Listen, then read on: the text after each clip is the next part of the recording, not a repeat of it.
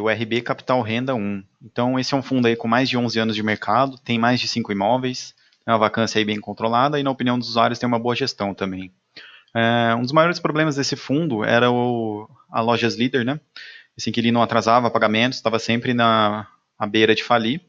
Ele foi despejado algum tempo atrás, o fundo exerceu a carta fiança contra esse inquilino e rapidamente conseguiu alocar aí o espaço vago.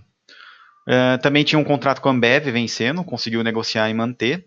Então, assim, é um fundo que consegue aí manter seus inquilinos, consegue manter uma boa, uma boa ocupação, porém ainda continua sendo um fundo de gestão passiva. Então, assim, é um fundo que não vai mudar essas características, vai ser sempre desse tamanho. A gestão já tentou convocar a Assembleia para se tornar gestão ativa, né, emitir novas cotas, mas foi negado.